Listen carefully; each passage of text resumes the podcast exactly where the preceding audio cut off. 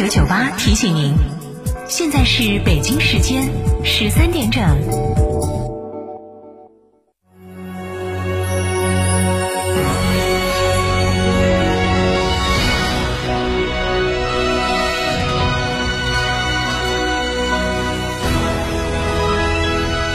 成都的声音，FM 九九点八，成都人民广播电台。新闻广播。这十多年换了几次新房，但装修我一直选择美化天下，一如既往的环保，初心不变的品质，就在美化天下装饰。微信预约 C D C D 九六九六 C D C D 九六九六，电话预约八六六四四三零零八六六四四三零零。哈弗神兽混动版十五点三八万元起震撼上市，续航长，动力强，从此混动不止省油。即刻购车尊享至高六千元置换补贴等七重好礼，详询零二八六三个五九三九三，买哈弗到家常。欢迎光临天成餐厅，这里为品牌提供经典广播电视新媒体做法，有品牌宣传、软性植入、专属定制活动执行，独家代理成都电视台全频道频率以及看度 APP 广告业务。天成传媒层出不穷，合作热线八四三三六九五五。四川的朋友，大家好，我是黄渤，我是演员王迅。新冠病毒目前还在全球肆虐，抗疫成果来之不易。岁月静好，更需大家的努力。振兴中华，使命在肩，美好家园共同守护。少年强则国强，复兴中华重任在肩。新时代的青年需要豪情和担当，更需要强健的体魄来实现梦想。积极接种疫苗是抵御新冠病毒的最经济有效的手段。青年朋友们，每一个你，每一个我，接种疫苗，环环相扣，才能铸就健康的。钢铁长城，让我们共同铸就免疫屏障，抵御病毒，强我中华，筑起免疫屏障，需要你的一臂之力。美丽加油，守护健康，打疫苗，我助一臂之力。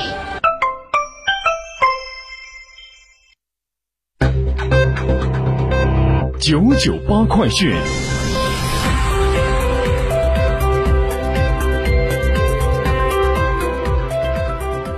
各位听众您好，欢迎收听九九八快讯，我是浩明，为您播报新闻。八月二十三号起，成都杜甫草堂博物馆、成都博物馆、成都武侯祠博物馆、成都金沙遗址博物馆、成都永陵博物馆将恢复对外开放。据四川省卫健委消息，八月二十二号的零点到二十四点，四川新增本土确诊病例六例，成都四例，其中三例为既往无症状感染者转为确诊，达州一例，广元一例。新增本土无症状感染者七例，成都两例，南充两例，阿坝州两例，达州一例。新增境外输入确诊病例三例，新增境外输入无症状感染者十四例，新增治愈出院病例十七例，无新增疑似病例，无新增死亡病例。在昨天。中国人民银行行长、国务院金融委办公室的主任易纲主持召开了部分金融机构座谈会。会议强调，主要金融机构，特别是国有大型银行，要强化宏观思维，充分发挥带头和支柱作用，保持贷款总量增长的稳定性。要保障房地产合理融资需求，要依法合规，加大对平台经济重点领域的金融支持。据央视新闻消息，昨天，国家检测委应急管理部针对四川、重庆等地近期较为严重的旱灾，启动了国家四级救灾应急响应，派出工作组赴灾区实地查看灾情，指导和协助地方做好受灾群众基本生活救助和救灾工作。农业农村部官方网站在二十二号发布的对十三届全国人大五次会议第二三九五号建议的答复，公布了农业农村部经商国家发改委、生态环境部、海关总署答复全国人大代表史玉东提出的。关于加强政策调控、推动中国奶业持续稳定发展的建议的具体内容。其中，关于推动建立大包奶粉收储机制方面，农业农村部在上述答复当中指出，目前我国储备制度主要针对粮食、生猪等关系国计民生的战略物资。尽管当前国内生鲜乳供需存在着季节性、区域性不平衡问题，但是整体上是处于供不应求的状态。国家建立奶粉储备机制的必要性和时机尚需深入研究。据央视新闻消息。国家卫星气象中心风云气象卫星监测显示，七月以来，鄱阳湖的水体面积呈现出显著减少的趋势。其中，八月二十一号的水体面积约为一千零一十平方公里，与近十年同期平均值相比，减少了约百分之六十七，为近十年最小值；而和七月十号的水体面积相比，减少了约百分之六十九。中央气象台在今天早上六点钟继续发布高温红色预警，预计八月二十三号白天，甘肃东南部、陕西南部、安徽南部、江苏南部、上海、湖北。湖南、江西、浙江、福建、四川中东部、重庆、贵州东部和北部、广东、广西等地有三十五到三十九度的高温天气，其中陕西的南部、四川东部、重庆、湖南北部、江西中部、浙江中东部、福建中部等地的部分地区区最高气温可以达到四十摄氏度以上。据中国外交部消息。昨天，外交部发言人就美国的印第安纳州的州长窜台回答记者提问的时候表示，台湾是中国领土不可分割的一部分，台湾问题始终是中美关系当中最重要、最敏感、最核心的问题。中方一贯坚持反对美国以任何形式、任何名义与台开展官方交流，已就印第安纳州的州长。霍尔科姆窜台，向美方提出了严正交涉。中方敦促美方要恪守一个中国原则和中美三个联合公报规定，停止与台一切形式的官方往来。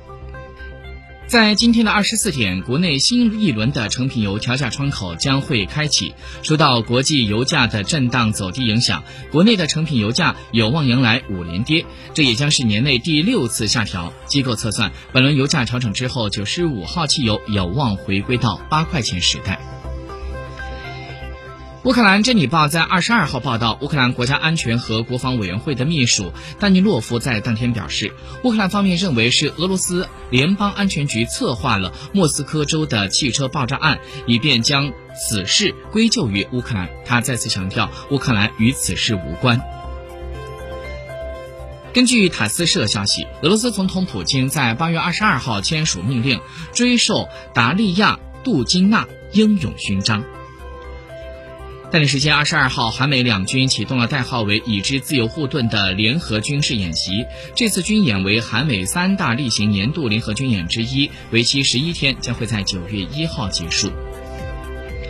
当地时间二十二号，美国国家过敏症和传染病研究所的所长、白宫首席医疗顾问福奇表示，他将会在十二月卸任。现年八十一岁的福奇，自一九八四年起担任美国国家过敏症和传染病研究所负责人，在新冠疫情期间成为了美国新冠疫情应对团队的代言人。